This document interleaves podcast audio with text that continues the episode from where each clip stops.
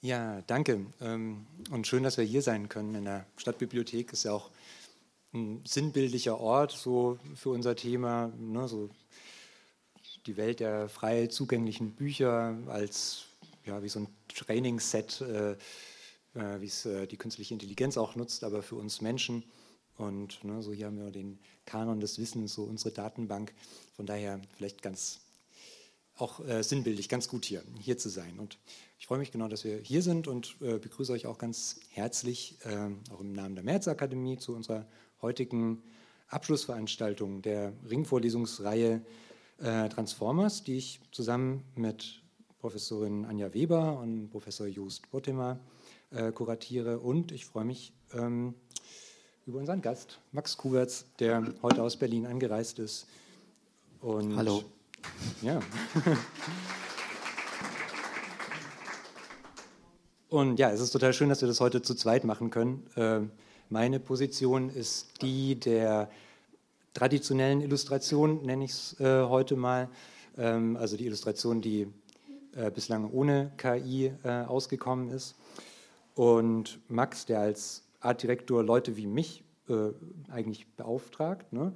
Und, Früher war das so? Genau, ja, also beauftragt oder beauftragt hat und nun aber eben auch selber Bilder generiert hm. Und von daher, ja, also mit der, mit der KI Bilder generiert, muss man ja sagen. Ne? Und von daher verkörpert er hier so die neue Position der Bildherstellung. Ne? Und vielleicht ist so ein bisschen auch das so ein Symbolbild. Ne? Ich sitze hier mit gebrochenem Fuß und Krücken und er ist hier so jung und frisch und voller Energie.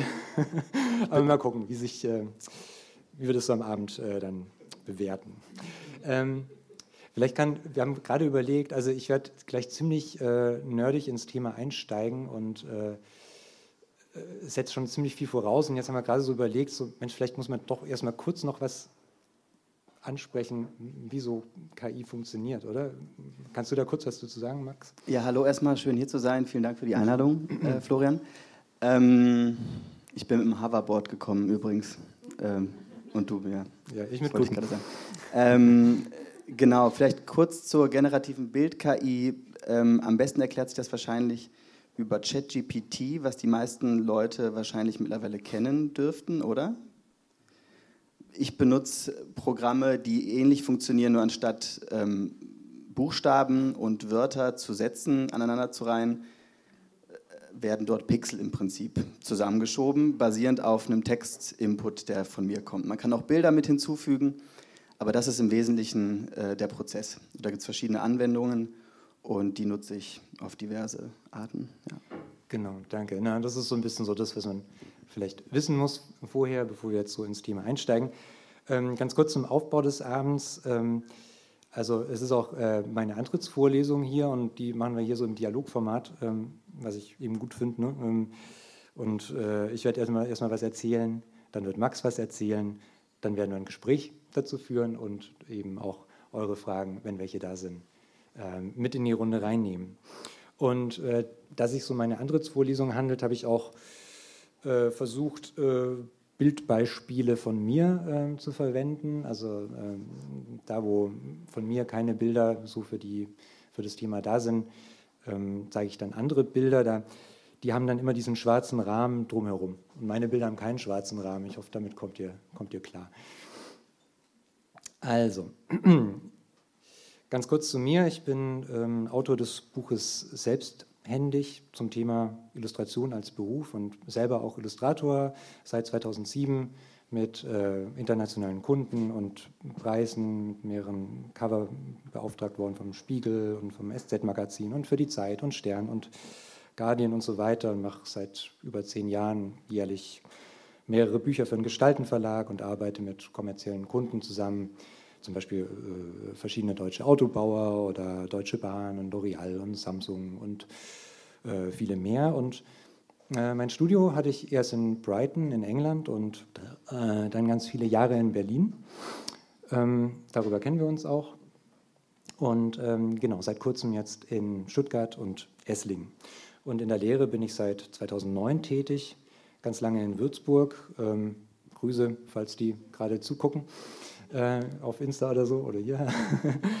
ähm, und genau, und jetzt schönerweise äh, an der Märzakademie hier in Stuttgart. ähm, dass äh, künstliche Intelligenz so unser Feld, äh, unser Illustrationsfeld verändert und weiter verändern wird, äh, das hat natürlich für viel Aufregung und Unruhe gesorgt. Ähm, unser Gebiet neu abzustecken, ist mir jetzt für meine Antrittsvorlesung so ein Anliegen, ne? dass ich da, das, das möchte ich gerne angehen, so irgendwie eine Position dazu zu beziehen und äh, natürlich auch die eigene Lehre darauf abzustimmen, ist wichtig und schwierig. Also vor allem Grundlegendes dazu auszubreiten, denn die Entwicklung ist ja so dynamisch, so eruptiv und so ne, irgendwie alles so Momentaufnahmen, die ganz schnell wieder veraltet sind. Aber ja, ich glaube, es hilft generell, Veränderungen nicht als Bedrohung oder Gegner wahrzunehmen, sondern so inspirierende Dinge darin zu sehen, ähm, die wir da aufgreifen können und die wir uns aneignen können. Und dann können wir uns, ja, sind wir offen dafür und ziehen unsere Schlüsse daraus. Ne? Und ähm, schauen mal, was das so mit sich bringt. Und so ist eigentlich die ganze Transformers-Reihe auch angelegt. Es sind auf jeden Fall spannende Zeiten, ne? es ist, äh, die uns auch intellektuell auf einer sprachlichen Ebene herausfordern. In Diskussionen fällt mir immer wieder auf, dass so Begrifflichkeiten wie Diebstahl, Plagiat, Betrug, auch Kunst und Illustration und Fotografie etc., ne? das sind das alles so es halt, braucht irgendwie so eine neue Schärfe in der Definition und ähm, muss vielleicht teilweise neu gedacht werden oder auch sich neu bewusst gemacht werden. Und diese Klarheit in der Sprache ist eine Herausforderung für viele und führt auch dazu, dass die Debatten nicht immer so fruchtbar sind, aber es ist ja auch eine schöne Herausforderung. Also nochmal so auf seinen eigenen Bereich, den man vermeintlich so gut kennt, mit so einem ganz frischen Blick nochmal draufschauen zu müssen. Und dabei fallen einige Sachen auf. Ähm, was erwartet euch jetzt äh, in meinem Vortrag? Ähm, es geht darum, was passiert mit der traditionellen Illustration. Also wenn man der KI Felder überlässt, auf welche Felder zieht man sich dann zurück, beziehungsweise welche werden denn dann äh, interessant. Ne? Von daher, ähm, fünf Kompetenzen, die durch KI neu in den Fokus rücken. Das sind Kompetenzen, die gleichermaßen relevant für gute KI als auch traditionelle Illustrationen sind. Und sechs Felder, auf die sich traditionelle Illustration konzentrieren kann. Und ich möchte alte und neue Felder gar nicht gegeneinander ausspielen. Ne? Also das Hinterfragen der Potenziale, das Potenzial der Illustration in der Lehre ist einfach super dringend. Äh, da wir daran arbeiten, Studierende auf den Einstieg in ein ganz schnell wachsendes äh, Feld vorzubereiten. Ähm, zum Start ein Wort zur Situation der Illustration. Also in der traditionellen Illustrationsbranche geht die Angst um, werden KI-generierte Bilder die Beauftragung von KI-frei erstellten Illustrationen obsolet machen? In einem gewissen Umfang ja. Inwieweit da ein Qualitätsverlust dabei in Kauf genommen wird, das bleibt abzuwarten. Also wie weit man sich mit schnell und achtlos generierten Bildern zufrieden gibt oder Bilder, die beim kurz drüber schauen auf der Oberfläche einen visuell vollständigen Eindruck machen. Aber wenn man sich dann hier die Beispiele anschaut, dann sind sie in den Details erratisch ne? oder auch in der Idee eher unmotiviert. Ähm, KI-Bilder haben viele der formalen Qualitäten von Dingen, die wir uns gerne ansehen, so die wir als gelungenes Bild äh, ansehen. Ähm, jetzt ist so, ne, alles, was man mit der Technologie leicht machen kann, wird dann schnell zum trivialen Standard. Und das Besondere ist immer der Ausnahmefall, ne, der sich vom Standard abhebt. Wir sollten uns in der herkömmlichen Illustration also auf das konzentrieren, was KI nicht tut oder was schwierig zu tun bleibt. Denn hier sind dann so die Nischen die für herkömmliche Illustration spannend werden.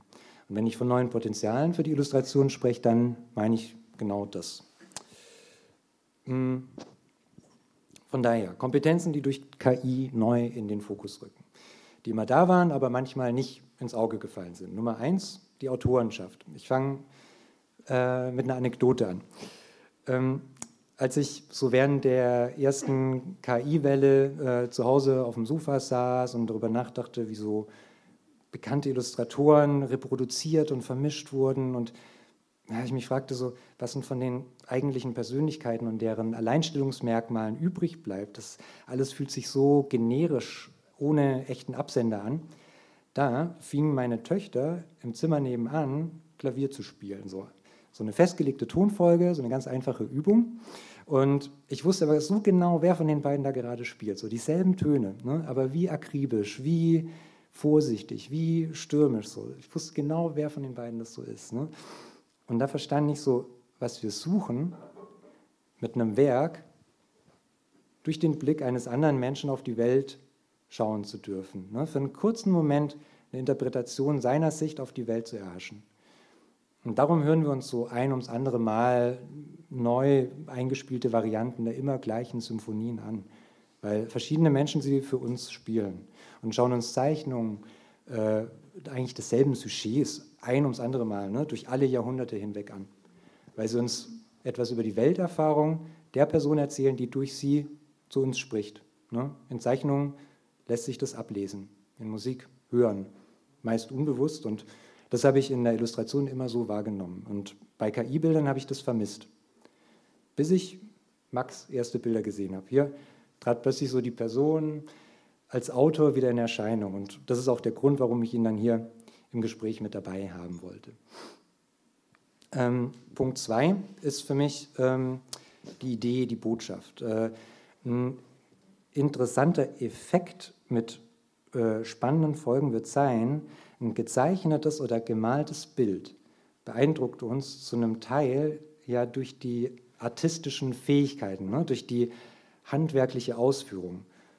Und oft kann es sogar äh, eine fehlende Idee oder eine Botschaft ausgleichen. Hm.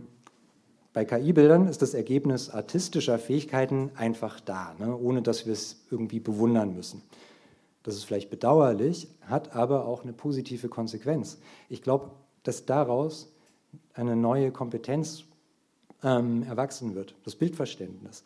Wenn wir uns nicht mehr durch handwerkliche Fingerspiele äh, blenden lassen, stoßen wir schneller zum eigentlichen Kern des Bildes vor, ne, zu seiner Idee, seiner Botschaft. Und das verändert, wie wir über Bilder sprechen und nachdenken. Wenn unser Fokus auf Idee und Botschaft liegt und wir lernen, die richtigen Worte dafür zu finden, so, dann freue ich mich. Ne? Das äh, wird den Bildern gut tun. Und genau dafür werden wir als Bildgestalter wichtig in unserer Funktion bleiben. Das ist unsere Kompetenz. Hm. Kontextualität. Ähm, Neues entsteht dort, wo Unvorhergesehenes passiert die Idee, ein Urinal in ein Museum zu tragen und in einem anderen Kontext zu zeigen, ist etwas, auf das man nur kommen kann, wenn man in der realen Welt verankert ist und ein feines Gespür dafür hat, warum das jetzt spannend sein könnte. Das hatte mal der Wirtschaftswissenschaftler Karl Benedikt Frey als Beispiel genannt. Das fand ich sehr eindrücklich. Ne? Also Werke nicht repräsentativ, sondern transformativ aufzufassen. Das ist eine kreative Leistung. Ne? So hier, Readymates waren geboren, ne? die Moderne begründet. Mhm. Womit sich Maschinen sehr schwer tun, was Menschen aber ganz mühelos und intuitiv gelingt, ist unser holistisches Weltbild. Ne? Wir betrachten den Menschen als eine Einheit aus Körper, Geist, Seele. Das Ganze ist mehr als die Summe seiner Teile. Ne? So darauf basiert, basiert unser Bauchgefühl. Und für die KI, für die KI hingegen ist das intuitive, einfache, aus einer holistischen Lebenserfahrung äh, erlernte das aller, Allerschwierigste. Ne? Das wird für den Dialog, die Kooperation mit der Maschine interessant. Ne? Der Mensch füllt die Leerstelle, die entkörperte Maschinen aufweisen. Und worin die Maschine hingegen gut ist und schnell ist und der Mensch gern zögert und verzweifelt, ist, äh, Entscheidungen zu treffen. Entscheidungsfindung ne? stehen oft am Ende einer Kette, beziehungsweise starten äh, vielleicht neue Prozesse, ne? irgendwie ein neuralgischer Punkt, wird was Neues entschieden, neu entschieden, ähm, neu fortgesetzt und umso wichtiger ist ein Bewusstsein ähm, für diese Leerstelle, die die KI hat, ähm, zu besitzen. Ne? Insofern, ähm, Kontextualität muss eine Kernkompetenz beim Bildermachen sein. Illustratorinnen und Illustratoren haben eine erhöhte Sensibilität für den Kontext. Illustration ist quasi per Definition eine durch den Kontext existierende Kunstform. Ne? Sie kommuniziert durch die Umgebung, durch die Platzierung des Werks. Wir sind immer aufgefordert, darüber nachzudenken, mit wem wir sprechen und welche Informationen wir vermitteln möchten. Das gehört quasi zur Jobbeschreibung, ne? Publikums- und Kontextbewusstsein. Hm, ich habe schon gesagt, Bilder brauchen eine Idee. Bildinhalte brauchen daher Bedeutung. Vielleicht erleben wir eine neue Welle an Symbolik, an Symbolismus. Hm, wie in so einer mittelalterlichen Allegorie, bei der alles nicht nur wie eine reale Sache aussehen soll, sondern ein System zugrunde liegender Bedeutung ähm, andeuten soll, ne? dass man dann so im Laufe der Betrachtung entdecken soll. Und Bilder arbeiten gern mit Klatter, also das Bild wird gefüllt mit Andeutung, Unordnung, Wirrwarr. So füllt auch die KI ihre Bilder ne, mit Beliebigkeit. Wir Menschen treten in der Bildgestaltung wieder in Erscheinung, wenn wir die Besonderheiten der Dinge im Bild betonen und alle Teile als, als System auch resonieren lassen. Ich kann hier mal die Farbe wegnehmen, dann sieht man es jetzt, glaube ich, hier in dem Kontext besser. Ähm, äh, bei der Arbeit ging es um Anonymous und äh, wie ja im Prinzip Kids, Jugendliche hier ähm, Institutionen, Behörden herausgefordert haben, und das Ganze quasi aus dem Kinderzimmer heraus. Und das sollte das Bild auch zeigen. Und ähm, alles, was hier so oben links an der Wand hängt, sind eben alles Aktionen, ähm, die aus der, Gruppe, von, aus der Gruppe entstanden sind. Ähm, das Zimmer ist aufgefüllt mit Dingen, die darauf verweisen, äh, was die Person ausmacht. Also irgendwie so aufgeschraubte Computer liegen da rum als Verweis auf die Hackerszene. Dann ähm, äh, so nur der Verweis auf die gerade vergangene Kindheit äh, mit der Go-Kart-Bahn und noch so Transformers-Figuren liegen da herum und sogar auf dem Sofa liegen Kleider, äh, wo ich recherchiert habe, äh, da wo das Magazin her herkommt, äh, welche äh, Trikots, welche Eishockey-Trikots da getragen werden. Also alles füllt sich so auf mit Bedeutung. Hm, ein, anderen, ein anderes Beispiel, das ist so vielleicht so auch ein gutes Beispiel dafür, weil es da so halb gelungen ist. Ähm, da ging es in dem Artikel darum, äh, wie ähm, weibliche Lieder auch eben Mädchen, junge Frauen dazu inspirieren, in deren Fußstapfen zu treten. Und hier ist auch wieder die Wand, auch wieder mit Sachen, die da hängen. Ähm, äh, lauter Verweise auf den Artikel, ähm, auch mit äh, eben Symbolik angefüllt. Und im unteren Teil mh, da wird nicht so richtig viel beigetragen, was jetzt die Figur ausmacht, ne? was, was, das, was das für die Lebensweise von der Figur so äh, sein könnte. So ein bisschen lazy. Also das habe ich einfach so mit Klatter, mit Beliebigkeit so gefüllt. Ne? So arbeitet KI auch. Also äh, passiert schnell, dass man da auch lazy ist und das Bild ist trotzdem voll und reicht auch. Aber so, ne? das ist vielleicht so eine Stelle. Ähm, dann äh, Präzision in der Versprachlichung, vielleicht so versus Intuition und Bauchgefühl. Was ja wirklich neu und spannend ist, ist die Tatsache, dass wir uns mit einem ganz anderen Teil des Kopfes und des Körpers unserem Bild nähern. Und da muss ich selber umdenken. Eigentlich predige ich Hand, Bauch, Auge, Kopf. Ne? Also vieles passiert intuitiv. Unser Bauchgefühl leitet uns und was das Auge so sieht, was die Hand macht, löst dann wieder neue Denkrichtungen im Kopf aus. Na, so ist für mich Zeichnung, Illustration so eine Annäherung. Und ähm, ganz anders nun beim Prompting. Also die Idee formt sich im Sprachzentrum, muss formuliert werden, verlangt Präzision und nicht nur die inhaltliche Idee verlangt nach einer Versprachlichung, auch formale Qualitäten. Also Inspiration aus, verinnerlicht, aus, einem verinnerlichten Bildwortschatz, Kindheitserinnerungen, alte Helden, neue Strömungen. Auch das muss nun präzise versprachlicht werden. Das hat mir vorher gar nicht so bewusst vielleicht wahrgenommen, ne, was alles einen inspiriert hat. Und meine Studierenden haben in den letzten Wochen tolle Ergebnisse äh, bei folgender Übung erzielt. Ich nannte ihnen eine Künstlerin oder Künstler. Sie machten dazu ein kurzes Referat mit Stilanalyse, flankierende Stilrichtungen, damalige Zeitgenossen etc. Und aus diesem erarbeiteten Wissen mit klarem Blick und Fachwörtern schrieben sie Prompts, um Bilder zu generieren, die von der Person stammen könnten. Und man merkt, Wissen und Präzision in der Sprache werden für die Gestaltung wichtiger und sind hilfreich, um diesen oder um den Default-Stil der KI-Modelle zu überwinden, zu einer eigenen Bildsprache zu kommen. Das, äh, genau, so war, war so der Teil. Der nächste Teil ist Felder, auf die sich Illustration konzentrieren kann. Ähm, hier geht es darum, unser persönliches Wirkungsfeld zu erweitern. Und das ist okay. Ne? Zur Illustration gehört dazu, dass sich Jahr für Jahr Praktiken entwickeln, die bisherige Parameter herausfordern. Also Illustration lebt von neuen Impulsen. Mein Vorschlag ist, nehmen wir Illustratorinnen und Illustratoren als vielseitige Personen wahr. Deren Können ist nicht nur die Handhabung von Materialien, sondern zeigt sich auch in der in einer scharfsinnigen Wahrnehmung, in kritischem Hinterfragen und einfühlsamem Umgang mit Themen. diese Kontextualisierungsqualitäten von Illustratoren lassen sich noch stärker für weitere Felder nutzbar machen. Es ergeben sich neue Möglichkeiten, wenn wir Illustration nicht nur als eine kreative Schaffenspraxis wahrnehmen, sondern auch als eine Erkenntnis-, Denk- und Reflexionspraxis, die auch auf theoretischer Ebene eine Rolle spielt. Daher mein Fokus auf möglichst unterschiedliche Anwendungsgebiete. Denn ähm, Illustration lässt sich nicht auf eine Sache festnageln. Illustration ist multiform. Das heißt, sie ist, durch, sie, sie ist nicht durch materielle, materielle Grenzen definiert. Ne? Und kann sich auf jede Art und Weise manifestieren, einschließlich skulpturaler, zeitabhängiger oder virtueller Form.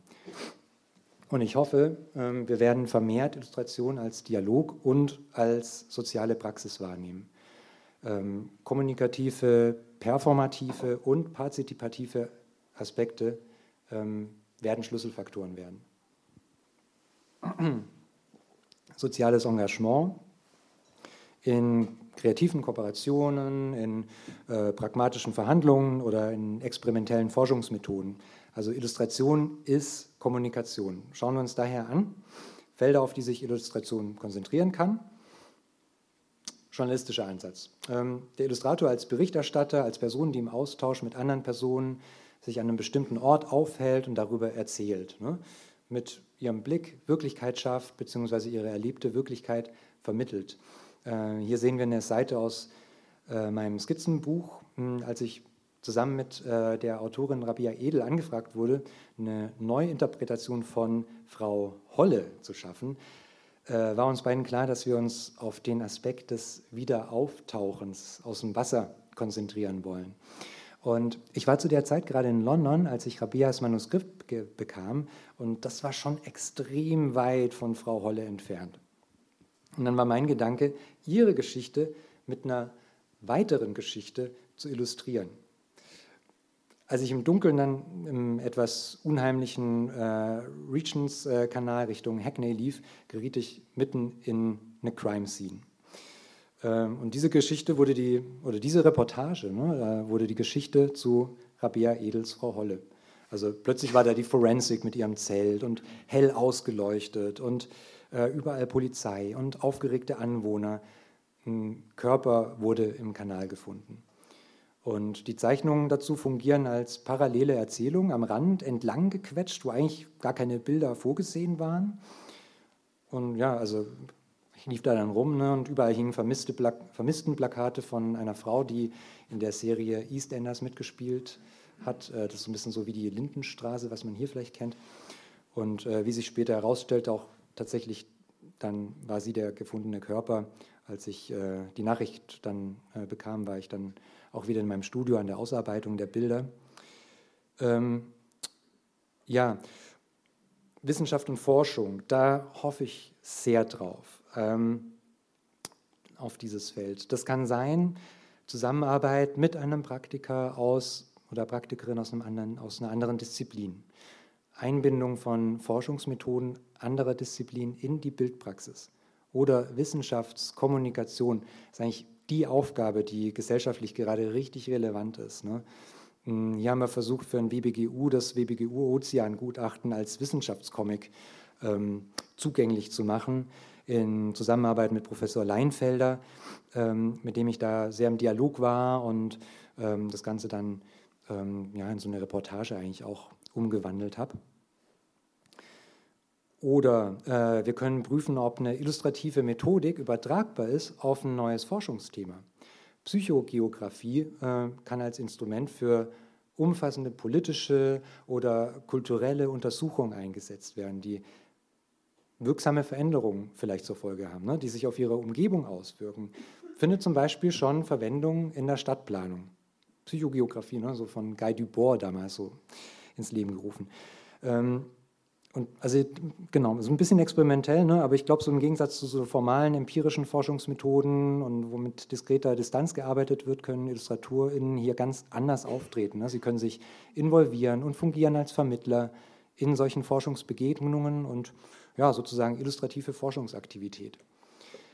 Anderes Feld ähm, ist die Prozessbegleitung, die grafische Prozessbegleitung, vor allem für Unternehmen und Organisationen kennt man das. Hier geht es darum, Visionen zu visualisieren. Ähm, Visualisierungen schaffen in solchen Gesprächsprozessen alle Teile gleichzeitig sichtbar zu machen, das große Ganze im Auge zu behalten und äh, das Wissen und die Ergebnisse werden dann explorativ und diagnostisch dann erarbeitet. Ihr Zweck ist schon im Entstehungsprozess dialogisch und kommunikativ angelegt. Ne? Also die Rezeption des Publikums wird mit berücksichtigt. Die Werke zielen da aktiv darauf ab, sich zu engagieren und verstanden zu werden. Und es kann sogar performativ genutzt werden, wie man hier sieht.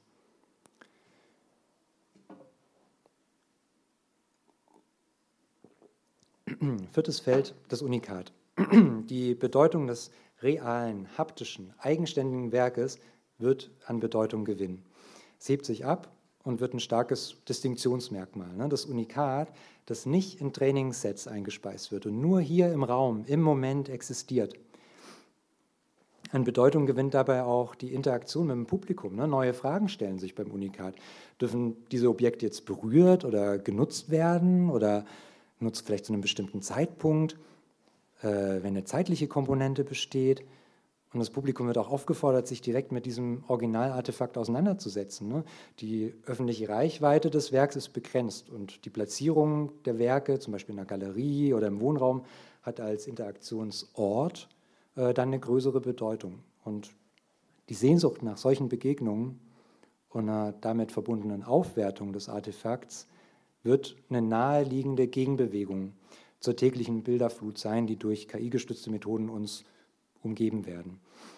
Ähm, hier ist ein Beispiel von mir für eine Interaktion mit einem ähm, mit einer Sache, die als Unikat nur an diesem einen Ort zu finden ist. In einem Hotel wird ähm, auf einem Pool ähm, im Schwimmbecken, auf dem Grund des Schwimmbeckens äh, werden Kinder dazu eingeladen, mit einer bei so einer Art Schnitzeljagd, so einer Geschichte, die sie hören, ähm, Rätsel zu lösen und äh, sie kriegen Hinweise darauf, wenn sie dann äh, nach unten tauchen und finden dann Hinweise und Lösungen in meinem Bild, ähm, äh, die sie sich da ertauchen müssen. Und je nachdem, welche äh, Farbe ihre Taucherbrille dabei hat, sehen sie dann auch unterschiedliche äh, Teile des Bildes.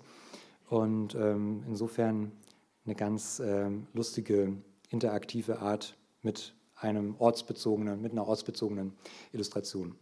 Ähm, Nochmal ein anderer Punkt beim Unikat ist für mich das Analoge. Denn auch in der Reproduktion ist das analog hergestellte Unikat von Bedeutung. Also äh, diese ne, Drucktechniken werden wichtiger. Äh, Stempeln oder Holzdruck oder Siebdruck oder Tiefdruck, selbst Monotypie spielen plötzlich wieder eine Rolle. Und aufwendige Siebdruckpublikationen haben wir in unserem Kleinverlag Naives and Visionaries bewusst auch als Gegenprogramm zu Screen-Content hergestellt. Dabei trafen dann ähm, Autorinnen und Autoren in den Dialog, äh, traten in den Dialog mit, mit äh, Bildschaffenden, um dann zwei separate, aber miteinander verbundene Werke äh, zu schaffen. Ähm, hier äh, Leif Rand und äh, David Ostrowski. Ähm, oder auch Risoprint ähm, haben wir gemacht und auch das ne, wird ist, man merkt, es wird irgendwie wichtiger. Ne? Also auch den Holzdruck führen wir jetzt ganz bewusst bei den Studierenden wieder ein. Und auch auf anderen Feldern wird analog hergestelltes immer mehr von Bedeutung. Also gekritzeltes, handgezeichnetes, handgeschriebenes, zum Beispiel im Branding, Unvollkommenheit, auch in der Animation, also in der Ausführung erkennbare Fehler sind plötzlich willkommen. Und sogar aufwendiger Puppenbau, so im Standbild für Buchcover oder im Bewegtbild, in der Animation. Wir können das als Gegentrend feststellen. Also traditionelle Medien stehen im Mittelpunkt, die einen bewusst sehr ungeschliffenen, disruptiven Look unterstreichen mit dem Ziel, so ein Gefühl der Intimität hervorzurufen. Und so findet bei mir dann Character Design nicht nur in gezeichneter Form statt, sondern ich gehe mit meinen Studierenden dabei in den Raum und Materialität. Ne? Ähm, Zitat, äh, es ist fast so, als ob das Bedürfnis nach etwas Greifbarem zurückkommt. Das sagte äh, der Regisseur Guillermo del Toro in einem Interview über die Renaissance der Stop-Motion-Technik. Also das kann in der Herstellung zu einem experimentellen Ansatz und neuen Entdeckungen mit Materialität führen, die überraschen können. Hm. Die Persönlichkeit als künstlerische oder als illustrative Praxis. Äh, was bleibt denn übrig, wenn eine KI deinen Stil schnell abstrahieren kann und etwas ausspuckt, was genauso aussieht, wie wenn du es gemacht hättest? Die Antwort ist, du als Person. Ne? Und du oder deine tatsächlich gelebte Verbindung zu deinem eigenen Bild als Schöpfer. Und da muss man der Typ für sein, aber es ist zu beobachten, dass viele die Tatsache aufgreifen und sich zu eigen machen. Zum Beispiel das Video vom Entstehungsprozess wird selbst Teil des Werkes, wie man hier äh, in den Filmstills vielleicht ähm, sehen kann, ne? wie ähm, hier diese Zeichnung eigentlich fertig ist und dann durch das Rakel dann nochmal eigentlich das, das neue Bild entsteht, aber da ist das, das Video, das Prozessvideo wichtig. Und gleichzeitig fungieren die Videos als beziehungsstiftend. Also man befindet sich in Verbindung zum Publikum. Diese Socke und diese Weihnachtsmütze sind ja eher Teil der Beziehung als des Werks. Ne? Oder ist alles eins? Äh, Tim Bengel, ähm, Stuttgarter oder Esslinger Künstler, äh, legt Effekt auf das Re Reveal-Video. Also ne, so Prozessvideo haben wir jetzt gerade gesehen, Reveal-Video, ähm, ein Akt für und mit dem Zuschauer und der gleichzeitig so daherkommt, als sei er Teil des Werkprozesses. Also auch hier spannend so zu beobachten, wie diese Videos auch eine Verbindung aufbauen und diese Etablierung einer parasozialen Beziehung als Ästhetik und Bestandteil des Werks wird interessant und zum Geschäftsmodell. Und wer dann den Künstler kritisiert, der bekommt es dann mit einer aufgebrachten parasozialen Anhängerschaft zu tun. Ne? Also wer, wer, hier Devin Rodriguez, den Subway Portrait Artist, äh, kritisiert, der äh, da ist dann schon, da ist schon was los dann. Ne? Also ähm, ist ganz interessant. Also diese parasoziale, ähm, dieser Effekt, der da mit reinkommt, finde ich, find ich sehr spannend. Mm. Und mein letzter Punkt, ähm, die Partizipation, also zu guter Letzt können Werke auf der Beteiligung des Publikums basieren oder diese einbeziehen, um vollständig realisiert zu werden. So ist das Werk interaktiv und kann performativ von beiden Seiten sein. Ähm, so, alle wollen in die Tür rein. Ne? Ähm, also beispielsweise für die Teilnahme kann die körperliche Auseinandersetzung mit einem Werk, ähm, kann, kann das sein, ne? dass, dass, dass äh, die körperliche Auseinandersetzung mit dem Werk wichtig ist, um das zu vollenden. Wir sehen hier eine Arbeit für Olympus, die erst durch die Partizipation des Publikums äh, vervollständigt wird. Es kann sich aber auch um die Einbeziehung des Publikums in Aktivitäten wie Workshops oder Aufführungen handeln. Die Teilnahme ist in jeder Phase von einem Illustrationsprojekt möglich. Ich habe äh, anlässlich meines Bilderbuchs äh, Animal All Stars in verschiedenen Institutionen Workshops äh, mit Kindern dazu gemacht. Dieses Feld der Teilnahme ist von allen Seiten unglaublich gefragt und wird immer weiter ausgebaut. Auch das kann eine Illustrationspraxis sein. Also, Illustrationen sind grundsätzlich in der sozialen Welt verankert, weil sie für den Zweck produziert werden, in ihr zu agieren. Das Publikum existiert in realen Kontexten und Begegnungen. Kurz gesagt, Illustration ist inklusiv, menschenorientiert und in der Lage, im alltäglichen sozialen Leben zu agieren. Da Kommunikation, Publikum und Kontext zentrale Leitmotive sind, beinhalten Illustrationsmethoden eine direkte Auseinandersetzung mit der sozialen Welt. Danke schon mal. Hierhin, äh, bis hierhin für die Aufmerksamkeit. Und damit übergebe ich weiter an Max Kuwitz. Und wir müssen ganz kurz umstöpseln.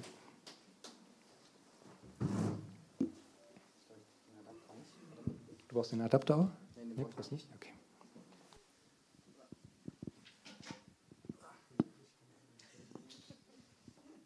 Mann, was soll denn dieses, dieser Fuß immer?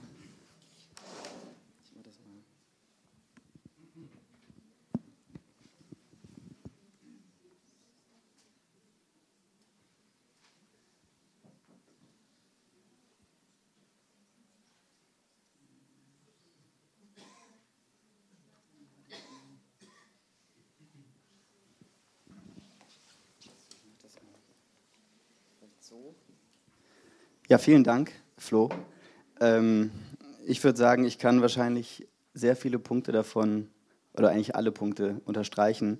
Ironischerweise mache ich aber die Dinge komplett anders. Aber die Überlegungen, die du hast oder gemacht hast bezüglich Autorenschaft, Kontext, ähm, die sind bei mir auch vorhanden, nur habe ich eben gerade eine andere, einen anderen Prozess. Ich habe ähm, überlegt, dass es vielleicht am interessantesten für euch alle ist, wenn ich euch einfach mal zeige, wie so mein Werdegang, hahaha, in den letzten anderthalb Jahren mit dem Thema so war. Nämlich äh, vor zwei Jahren hat keiner was davon gehört und jetzt ist es irgendwie in aller Munde. Ich hatte vor zwei Jahren auch noch keinen Plan, dass ich irgendwann hier sitze und ähm, euch was zu dem Thema künstliche Intelligenz und Bilder erzähle. Deswegen einfach mal so ein kleinen, kleiner Wrap-up zuvor und danach gibt es so ein paar Learnings, die ich jetzt äh, nach den letzten anderthalb Jahren so hatte, die euch vielleicht weiterhelfen können, wenn ihr auch Bock habt, da mal mit anzufangen. Ähm, ganz kurz zu mir. Ich bin 88 in Düsseldorf geboren, da habe ich studiert, da habe ich mein Studium abgebrochen, da habe ich gearbeitet, da auch, da auch. Ähm, dann habe ich mein eigenes Büro gegründet, ähm, so ein paar Arbeiten. Äh, ich glaube, warum ich künstliche Intelligenz oder das Arbeiten damit so interessant finde, Epilepsieanfall Alert. Ähm,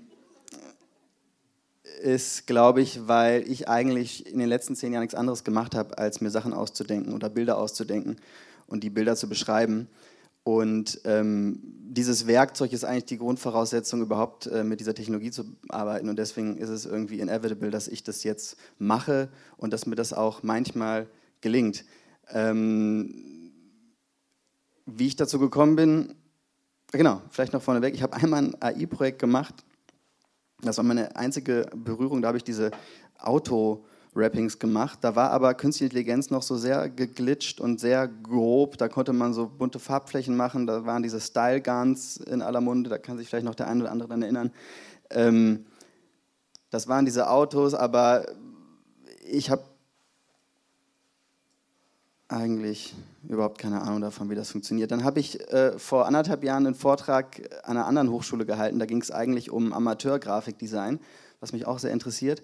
Und der Professor, der mich damals eingeladen hatte, sagte so, ähm, kannst du am Ende nochmal so einen Ausblick äh, geben, was denn so mit KI ist? Und da habe ich gesagt, ja klar, okay, ich google das mal. Ähm, habe einen Freund gefragt, der so ein bisschen technologieaffin ist und meinte, weißt du was? Und, ja, es gibt jetzt so Beta-Zugänge für bestimmte Anwendungen. Damals war das schon mit Journey. Ähm, habe ich gerade eine Einladung für gekriegt. Ich probiere das mal aus. Und dann habe ich ihm so ein paar Prompts gegeben. Äh, Graphic Design Poster bei Eike König. Das kam dann dabei rum. Das war Midjourney V.1. Das war so die Zeit, wo man wirklich für alle Sachen noch eingeladen werden musste. Also Midjourney, DALI, äh, was von der gleichen Firma ist wie ChatGPT. Ähm, und ich glaube, das heißt damals so noch unter dem Radar passiert. Keiner hat so richtig, hat so richtig kommen sehen, aber es war im Prinzip schon da. Und dann hat er mir diese Bilder rübergegeben. Das sind jetzt Original-Slides aus der damaligen Präsentation. Ich habe die dann halt so gezeigt am Schluss und meinte so, ja, ja, also es sieht so aus. Und ähm, offensichtlich äh, ist das, bringt das nichts und da müssen wir uns keine Sorgen machen. und dann war ich aber irgendwie angefixt, weil ich dachte so, naja, aber irgendwie ist es doch, doch auch nicht nicht so, weil da passiert schon irgendwie was. Und dann habe ich eben über den besagten Freund so einen Einladungslink gekriegt und war dann irgendwann äh, früher als später auf diesem Discord-Server. Darüber läuft Midjourney und war dann ziemlich schnell angefixt, eben weil ich gemerkt habe, okay, wenn man mal dieses Grafikdesign-Thema verlässt, was tatsächlich auch wirklich am allerschwierigsten ist, ähm, zu realisieren, dann kann man vielleicht schon was Interessantes machen. Das war so meine erste Epoche mit Journey V1 bis 3. Das waren so die ersten Versionen. Und ähm, die waren eben stark limitiert, was man damit machen konnte. Ähm, hier ist nochmal die Übersicht, damit man sich das vorstellen kann. Also V1, das ist ganz links, das war so ungefähr vor, ich glaube jetzt zwei Jahren ungefähr. Und jetzt sind wir im Prinzip, jetzt sind wir schon bei V.5, V5.2 und V6. Ähm, und wir waren eigentlich bei V5 und eigentlich auch schon bei V4 bei vielen Stilen an einem Punkt, wo man eigentlich alles machen konnte, wenn man jetzt nicht super krass detaillierte Bilder macht von Menschenmengen und so weiter. Ähm, und die erste Sache, die ich gemacht habe, waren diese flüssigen Drohnen. Und ich zeige die deshalb, weil die für mich nach wie vor noch relevant sind, weil sie versucht haben, mit der Limitierung der Technologie eigentlich trotzdem was zu schaffen, was irgendwie als Bild funktioniert. Was quasi mit dieser Abstraktion oder auch der Ungenauigkeit trotzdem etwas erzeugt, was als Serie funktioniert und was in gewisser Weise irgendeinen Ausdruck hat. Ähm, ich habe da eben viel rum experimentiert und habe gemerkt, äh, so diese organischen, flüssigen Formen vor blauen Hintergründen, das klappt irgendwie. Wenn man die heute, die gleichen Prompts in der neuesten Version abfeuert, dann sieht das total kitschig und eigentlich schrecklich aus. Ähm, also ist auch interessant, dass jede Iteration von der Software eigentlich wieder andere Potenziale hat und andere Limitierungen mit sich bringt, die man auch wiederum für sich nutzen kann. Ähm, dann habe ich für so ein Research Paper, ähm, Utopian Thinking in the Dark Times, ein sehr euphorischer Titel, ähm, eine Reihe gemacht, die nennt sich Advanced Primitives. Das war dann schon eine Version weiter von äh, Midjourney. Und das waren so Ambient Product Design Proposal oder so haben wir die genannt. Irgendwas, was so ein bisschen diesen rechtwinkligen, symmetrischen Pfad modernen Produktdesigns verlässt und versucht eigentlich so Objekte zu denken, die so eine Mischung sind aus natürlichen Formen und Technologie. Ähm, und das war wirklich eigentlich ein Produktdesign-Proposal, wie es eben anders sein kann, wie Dinge eine andere Haptik haben können. Ähm, und die habe ich erstellt mit Midjourney und dann natürlich auch noch mit Photoshop reingezeichnet, hier und da ähm, kleine Details hinzugefügt. Edition Taube, so ein kleiner Publisher, den ihr vielleicht kennt, wollten das auch als Buch rausbringen. Ähm, sehr erfolglos, weil sich keiner gefunden hat, der das Ganze dann finanzieren wollte, aber die Idee steht nach wie vor. Ähm, wer hat Bock, dieses Buch zu finanzieren, bitte nachher bei mir melden. Äh, und ähm, da sind diese Objekte jetzt gerade. Ähm, also das ist jetzt quasi die neueste Version. Und ich weiß nicht, ob man es auf dem Bildschirm erkennt, aber der Detaillierungsgrad ist jetzt deutlich höher und die Sachen sind jetzt wirklich so, wie ich sie eigentlich haben wollte. Ähm, und die werde ich jetzt tatsächlich als Bilder ausstellen und auch äh, mal ausdrucken in 3D und dann werden quasi die Objekte, die man vorher nur über die KI gedacht hat, tatsächlich auch physisch und eben Unikate oder Artefakte. Ähm, dann kam mit Journey V4, das war dann so der Durchbruch, fand ich, weil da ging dann irgendwie alles äh, gefühlt. Ähm, ich habe dann versucht, so ein paar Menschen zu machen. Auch interessant, wenn man Menschen haben möchte, die nach unseren Vorstellungen vielleicht ansatzweise zeitgenössisch aussehen, also wie Models von Fashion Brands, die relevant sind, I don't know, Balenciaga, Louis Vuitton, äh, Vêtements, ähm, dann muss man in die Prompts eigentlich immer eine krasse Übertreibung reinfügen, weil, die, weil der Default-Modus eigentlich immer totale generische Schönheit ist. Also um Leute zu bekommen, und die Leute sehen immer noch super aus, würde ich behaupten, aber die Prompts für diese Bilder waren eigentlich schon fast Beleidigungen äh, an die Leute. Ich habe immer geschrieben, extremely ugly person with bad skin. Da, da, da. Ähm, und dann kamen eben diese Bilder raus. Äh, hier auch interessant, äh, man merkt auch manchmal, was der Input war. Ich weiß nicht, das war, glaube ich, das sexiest Mugshot von einem Criminal in den USA. Ähm, Habe ich so ein bisschen darin gesehen. Äh, genau, und dann aber auch immer wieder eben geguckt, was geht da so mit Objekten. Ich habe aus meiner Ausbildung immer so eine Überschneidung gehabt mit Grafikdesign und Produktdesign. Mich für beides immer sehr interessiert und auch immer so Überschneidung. Ähm, das waren dann so Münzen, die ich gemacht habe, weil ich einfach Münzen sammeln liebe und Briefmarken. Nee, das stimmt nicht. Ähm, und dann habe ich auch geguckt, was geht denn eigentlich mit Grafikdesign? Und Midjourney hat immer die Sachen so sehr schön gemacht. Das sah alles immer aus wie so Pinterest-Logos. Ich gucke mal kurz auf die Uhr, damit ich mich nicht verlaber hier. Okay. Ähm, Und habe dann aber gemerkt, dass man mit DALI eigentlich ganz coole Ergebnisse erzielen kann, weil die Sachen irgendwie so ein bisschen weird und so ein bisschen off sind. Habe dann so einen Instagram-Account gemacht, wo ich ähm, versucht habe, Logos zu machen mit künstlicher Intelligenz. Ich habe dann auch diese Videos gemacht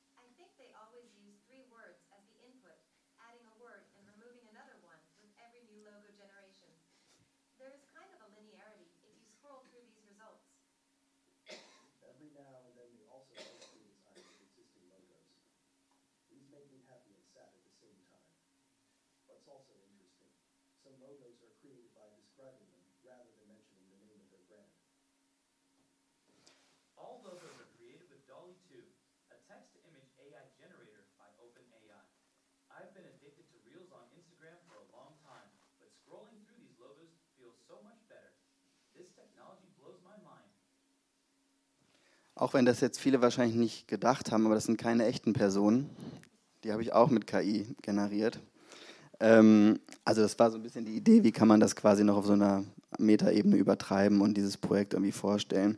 Habe ich aber dann irgendwie abgebrochen, weil ich einfach immer neue Ideen dann hatte, was ich damit machen konnte. Ähm, ich habe dann tatsächlich auch KI angewandt, um mal ein Logo zu machen. Ähm, das war für so ein Café in äh, Kiew, ähm, was an so einen Club angeschlossen ist. Da sieht man so ein paar Drafts. Am Ende ist es das dann geworden. Ich habe das dann natürlich auch reingezeichnet und nochmal ähm, vektorisiert. Aber in sich kann man sagen, hat die KI das für mich gestaltet. Und ich habe mich einfach so zurückgelehnt und zugeguckt. Ähm, nee, also ich habe natürlich äh, da dementsprechend die Inputs reingegeben und äh, geeditet. Aber man kann sagen, dass das im Wesentlichen mit KI entstanden ist. Ähm, dann habe ich für so ein Event solche Brushstrokes mit KI gemacht. Ähm, das war so eine Posterreihe, das war in Paris für ein Label, das ich äh, lange betreut habe, ein ukrainisches äh, Label, Standard Deviation. Ähm, das sind Illustrationen von mir. ähm, das sind andere. Hä? Ein bisschen, ja. Nee, aber im Endeffekt, ähm, upsie, sind das Dinge, die ich, ähm, sind Arbeiten, wo ich vor meinem Zugang zu der Technologie vielleicht einfach was Typografisches gemacht hätte. Ähm, und weil es eben kein Budget gibt, jetzt noch einen Illustrator oder eine Illustratorin dazu zu nehmen. Aber so kann ich eben einfach mehr machen ne? und ähm, ohne dem Kunden jetzt irgendwie mehr Budget zuzumuten. Deswegen sind halt diese Sachen so entstanden. Ähm, das habe ich quasi in meine RAM Studio Practice so mit eingebaut. Das, das waren Visuals für den RSO Club in Berlin. Diese Animation habe ich nicht gemacht und das Grafikdesign und diese Übergänge, aber anyway. Ähm, dann immer wieder in Poster oder in andere grafische Arbeiten von mir eingeflossen. Also Grafikdesign ist von mir, äh, aber das Hintergrundbild eben nicht. Ähm, oder eben doch auch, aber halt anders. Ne? Äh, genauso wie hier diese wunderschöne Blume. Ähm, die Sonnenblume ist nämlich das äh, Symbol der Ukraine und deswegen haben wir uns gedacht, anlässlich der Situation des Krieges machen wir quasi so ein bisschen so eine gefährliche Sonnenblume. Ähm, und ich mache relativ viele Podcast-Cover und habe da auch äh, schon einige Dinge mit KI gemacht. Das war das erste. Das war auch tatsächlich noch eine der ersten Versionen. Das sieht man auch so ein bisschen an dem Abstraktionsgrad. Das war dann schon ein bisschen später. Ähm, das ist auch KI. Ebenso. Hier ist so ein bisschen KI mit Photoshop. Ich habe dann Mesut Özils Gesicht und dieses Wappen noch mit Photoshop reingearbeitet, aber im Wesentlichen kann man sagen, ist das Bild KI. Äh, genauso wie hier. Ähm, genau, da sind so ein paar weitere Arbeiten, ähm, die ich eben kommerziell äh, gemacht habe mit der Technologie. Und ich habe dann aber eigentlich immer mehr versucht zu gucken, was kann, da, was kann ich daraus äh, entwickeln, was jetzt nicht einfach nur eine Auftragsarbeit ist, sondern wie kann ich da irgendwie einen eigenen künstlerischen Ausdruck äh, rausentwickeln. Irgendwas, was eben weitergeht als das, was man so im Allgemeinen sieht auf Plattformen, Social Media und so weiter, was ich halt immer sehr generisch und auch sehr stereotyp schön fand. Ähm, dann, äh, genau, habe ich hier so immer eigentlich so eine, an der Schnittstelle zwischen verschiedenen Disziplinen, Produktdesign, Grafikdesign, Fotografie, ähm, Dinge ausprobiert. Dann habe ich einen Job gemacht für Greenpeace, weil sich das irgendwie rumgesprochen hat, dass ich jetzt äh, das mit KI mache und sollte denen so eine Art Fake News Bild machen intern. Äh, Angela Merkel und Olaf Scholz sitzen äh, letzte generationsmäßig auf der Straße und blockieren sie.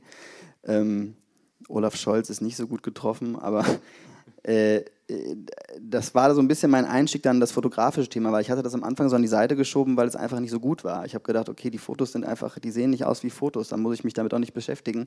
Und dann war ich sehr lange verhangen in diesem grafischen, abstrakteren äh, Bereichen und darüber bin ich dann irgendwie wieder auf dieses Fotografie-Thema ähm, gekommen.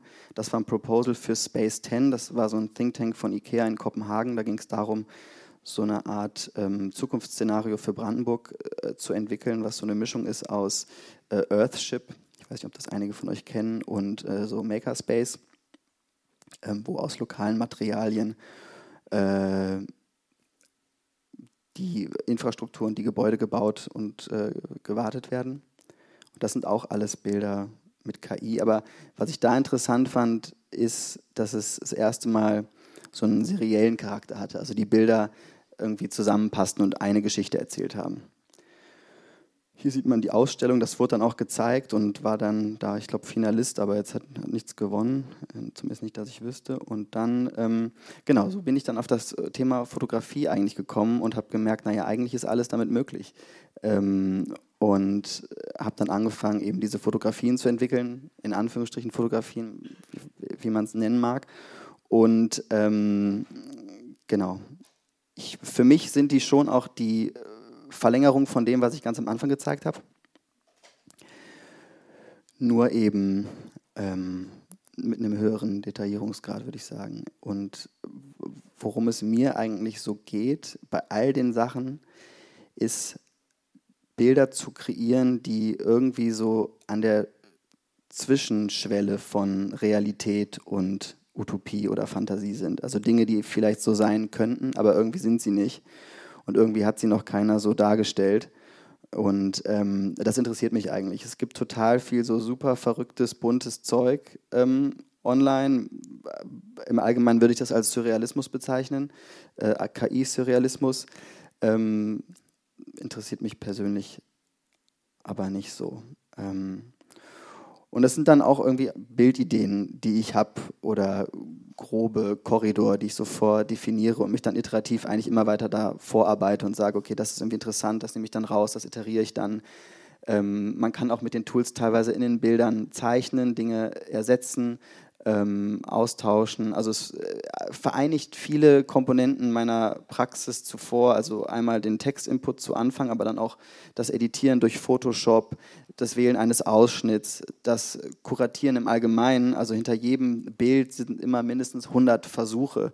Und ich suche dann eigentlich aus, ah, das ist das richtige Bild. Und ich glaube, das ist eine Fähigkeit, die da ziemlich unterschätzt wird, ähm, dass man eben genau wissen muss, ah, wann ist das richtige Bild und wann ist eigentlich der Prozess vorbei. Wann sage ich, wie bei einem Maler, okay, den Pinselstrich noch und dann ist die Abstraktion, wie sie sein sollte und mehr braucht es nicht. Ähm, das hat man da häufig auch. Ähm,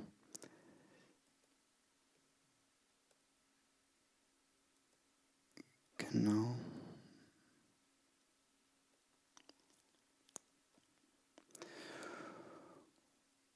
Und das war jetzt, ist jetzt so zu allerletzt, ähm, also ich weiß nicht, ob man es an den Bildern ansieht, aber im Endeffekt habe ich versucht, immer mehr meinen eigenen Prozess zu entwickeln, wie die Sachen, wie die Sachen entstehen. Ähm, am Anfang schließt man sich an so ein Programm an und guckt, was passiert auf der simpelsten Ebene, wenn ich da Input reingebe. Und irgendwann entdeckt man andere Tools, man entdeckt so ein bisschen die, ähm, die wie nennen wir das so, die Quirks, die, die außergewöhnlichen Details von Software, von KI, vom Algorithmus, von vielleicht auch den Datensätzen ähm, und kombiniert die dann irgendwie. Und dann kommt man irgendwie meines Erachtens zu was immer Eigenständigerem. Ähm, das sind jetzt so Collagen, die ähm, relativ, einen relativ komplexen Entstehungsprozess haben, der mit verschiedenen KI-Tools äh, zusammenhängt, aber meines Erachtens auch deswegen irgendwie auch einen besonderen Ausdruck und eine besondere Gruseligkeit vielleicht. Ähm, naja, und dann ähm, gibt es noch Video, auch super interessant. Da gibt es eine Software, die heißt Runway, die kann ich jedem sehr empfehlen, weil die wirklich kinderleicht ist. Da lädst du einfach ein Bild rein und äh, kannst dir aus diesem Bild einen viersekündigen Clip animieren. Ähm, und das habe ich dann auch versucht. Ich zeige hier mal ein Video. Die Bilder allerdings musst du natürlich vorher haben. Das heißt, entweder kannst du die selber machen, weil du Fotografin bist, oder du generierst die eben auch mit KI. Und das sind jetzt KI-generierte Bilder von mir. Es war so ein erster Versuch, ähm, als so kleinen Clip zusammengeschnitten.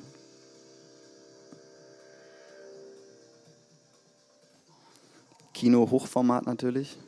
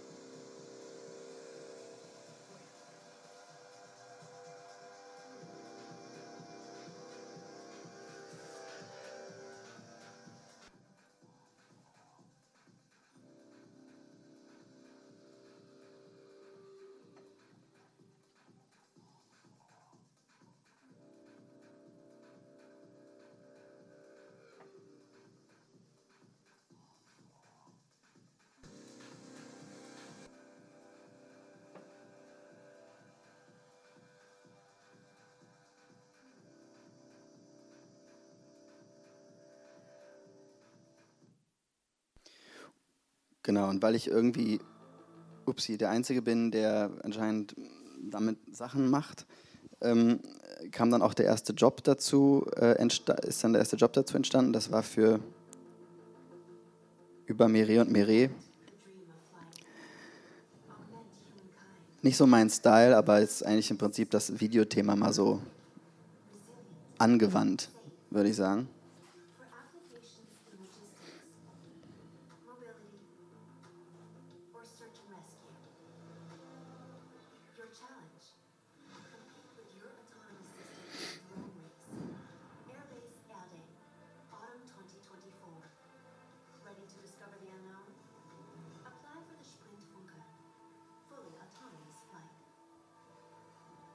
Jetzt habt ihr alle richtig Bock auf den Sprint Funke, hoffe ich.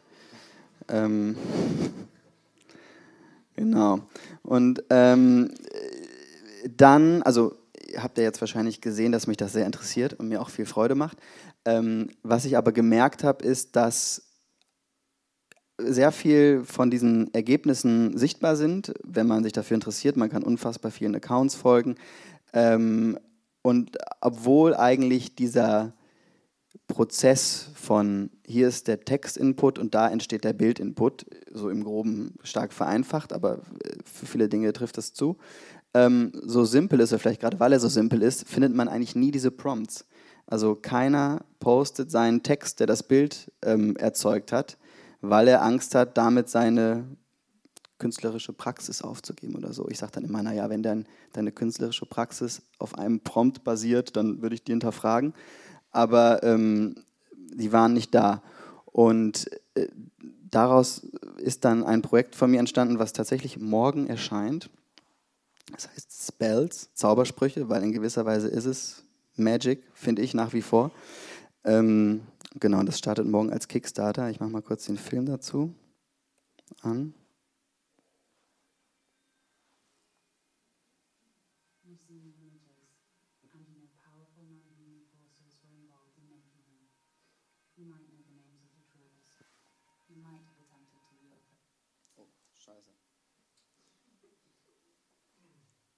Nochmal alles von vorne. Bisschen leise, aber ich glaube, ich kriege sie nicht lauter leider.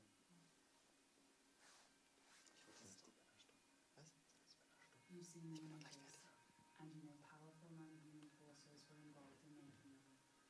You might know the names of the tools. You might have attempted to wield them. You might have had surprising successes and frustrating fails. And then there is nowhere to turn to, to understand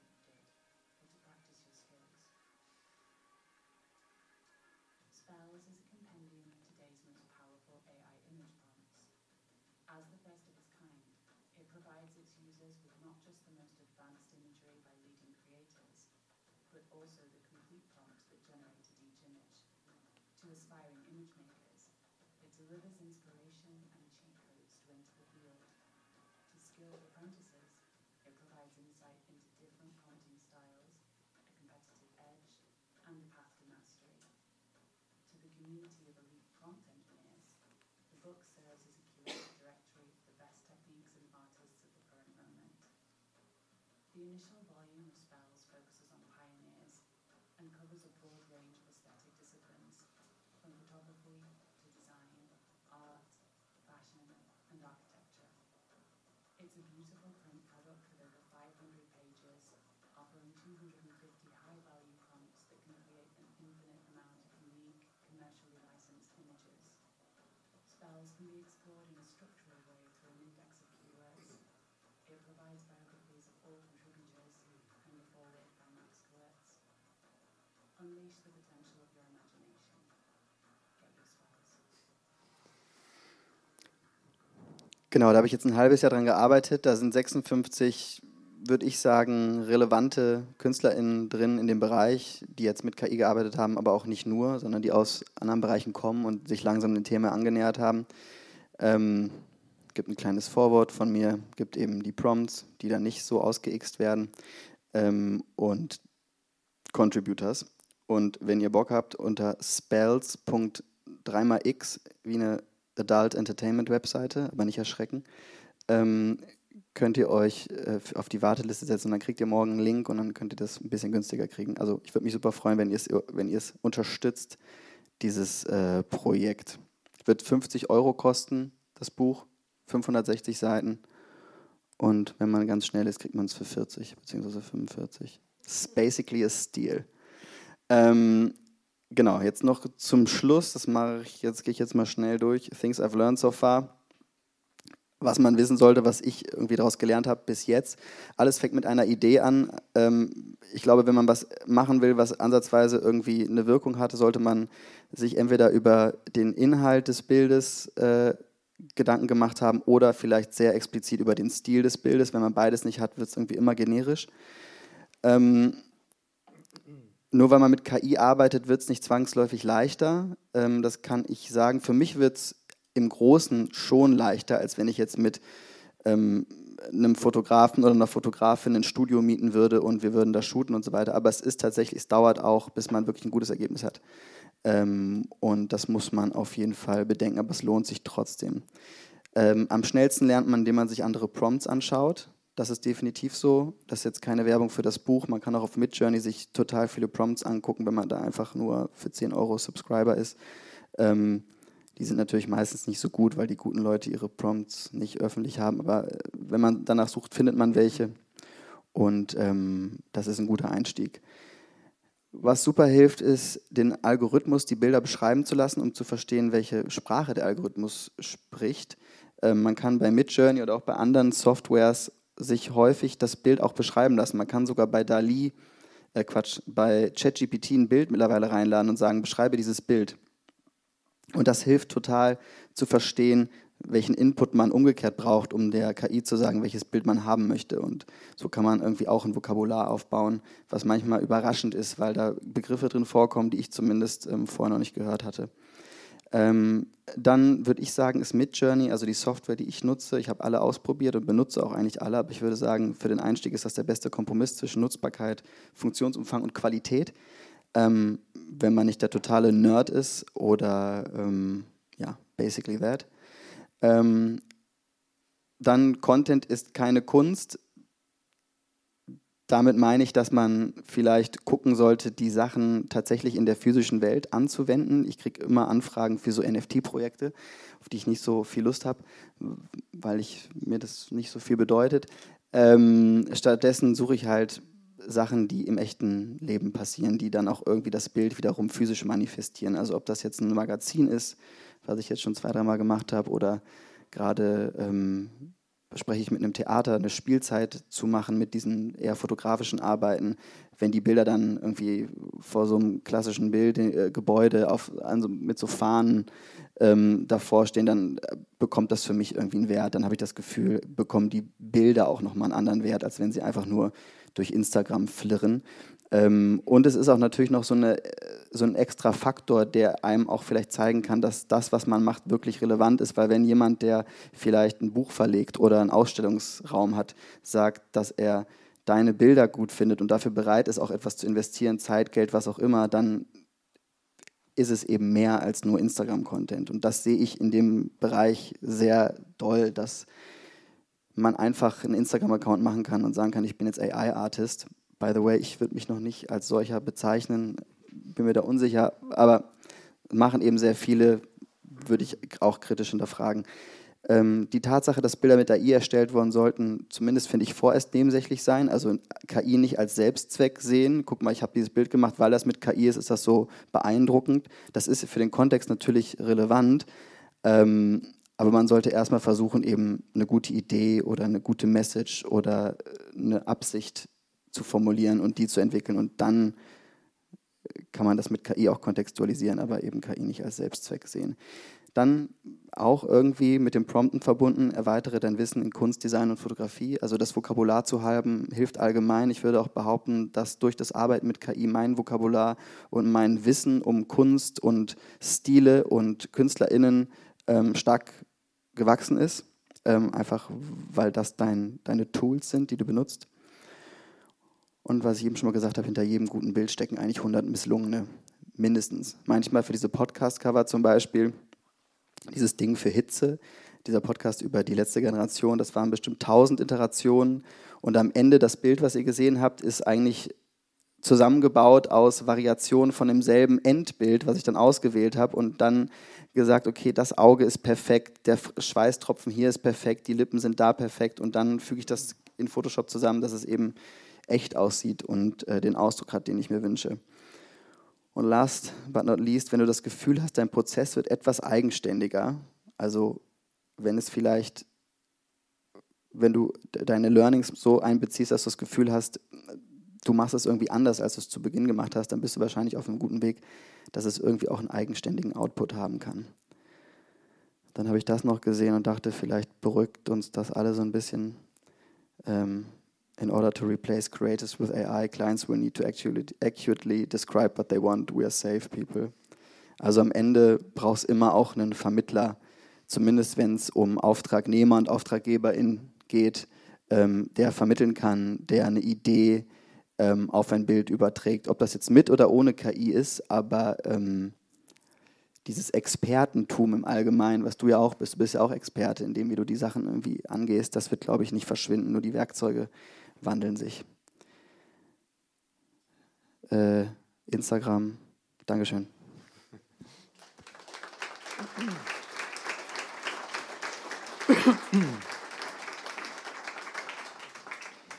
Ja, Max, vielen Dank. Das war ein sehr schöner Überblick über ja, schon echt eine ganze Bandbreite. Ne? Also diese ähm, sozialen gefühlvollen Interaktionen, die man so zwischen Menschen da manchmal spürt und dann diese Materialität einfach in, den, in der absurden Objekthaftigkeit so, das ähm, ist echt sehr, sehr spannend, auch diese collagenartigen Ansätze, dann ist, ähm, ist toll. Ähm, ich würde dich gerne was fragen, was, was, was ich oft gefragt werde oder was in, eben in Diskussionen um Illustrationen oft vorkommt und ähm, jetzt bin ich froh, dass ich das mal so an dich so ähm, weitergeben kann. Denn ähm, ich finde, es tut sich ja so eine Frage auf, ne, die, wenn man äh, jetzt so darüber nachdenkt, mh, generative KI ist ja strukturell konservativ, ne? also wie so eigentlich nostalgisch, und, äh, was sie uns präsentiert, ist ja immer so rückwärtsgewandt, also die Interpretation von Daten, die irgendwann mal da waren. Und so rückwärtsgewandt schauen sie dann, schaut dann so in die Zukunft, ne, so auch wie deine Objekte, die du dann so äh, generierst, wo man so das Gefühl hat, das ist irgendwie so eine, wie so eine prähistorische Zukunft, in die man da schaut. Mm, und also stellt irgendwie plausible Vermutungen darüber an, was hätte sein können, so basierend auf, der, auf Bildern von der Vergangenheit. Ne? Und dadurch hat man dann so ähm, Dinge wie die junge Werteunion, also so ein rechtes Outlet eigentlich, ne, das dann so arische Familien äh, generiert ne, und sagt so, das ist die perfekte arische Familie. Äh, also super unangenehme Bilder entstehen da. Mm, und diese reaktionäre Ästhetik, ja, macht sich Midjourney ja so zu eigen ne? und wird eben genutzt auch so von, von rechtsgerichteten Outlets. Und manches, was man sich da anschaut, kann man echt so faschistische Propaganda eigentlich nennen. Und ähm, also was, das ist natürlich ein besonders auffälliges Beispiel so daran, aber was mich eben so beunruhigt ist, äh, wenn so eine Technologie, die sich die Zukunft nur als eine Variation von aus, aus einer strukturell leider zutiefst rassistischen, sexistischen und ungerechten Vergangenheit vorstellen kann. Ne? Wenn das jetzt so das liebste Mittel der Wahl wird, um visuelle Inhalte zu pro produzieren, ne, droht dann diese reaktionäre Ästhetik in einem Maße sich zu normalisieren, ähm, ja, wie wir es uns eigentlich so kaum vorstellen können. Ne? Also äh, das ist eine, ist eine Frage, mit der wir auch in der Illustration umgehen. Ne? Inwiefern zementieren wir Klischees ähm, durch die Bilder, die wir eben wiederholen, oder inwiefern erweitern wir die? Und äh, ich finde, das ist da so krass eingeschrieben ne? in, in, die, in diese Datenbank. Ähm, also das mit dem Bias ist auf jeden Fall ein Problem. Ähm, das wird versucht teilweise äh, zu, be, zu, be, be, zu behoben, zu be, ich weiß nicht mehr, wie ich den Satz sagen will. Also man arbeitet dran. Ähm, am Anfang war das zum Beispiel so, dass wenn man, glaube ich, bei Midjourney oder bei Dali oder so was gepromptet hat, man hat zum Beispiel reingeschrieben, ähm, a man robbing uh, a gas station, dann hat er dir eigentlich immer einen männlichen schwarzen äh, Menschen gezeigt. Und da gab es natürlich den, einen oder anderen Shitstorm. Das ist jetzt quasi so gegenmoderiert worden. Aber klar, die, die KI bezieht sich auf Bildmaterial, was es irgendwie gibt und produziert eben, reproduziert Stereotype weiter. Ähm, ich glaube, dass wir in einer Zeit leben, wo mittlerweile auch durch die Außenwirkung und auch das Außenregulativ, Öffentlichkeit, die ähm, Anbieter dieser größeren KI-Anwendungen da mittlerweile drauf sensibilisiert sind und, glaube ich, ihre Datensätze dahingehend auch ähm, anpassen, dass eben diese Stereotypen zumindest nicht so stark reproduziert werden. Ob das jetzt funktioniert oder funktionieren wird, das kann ich nicht sagen, aber ich glaube, das Be Bewusstsein dafür ist schon vorhanden.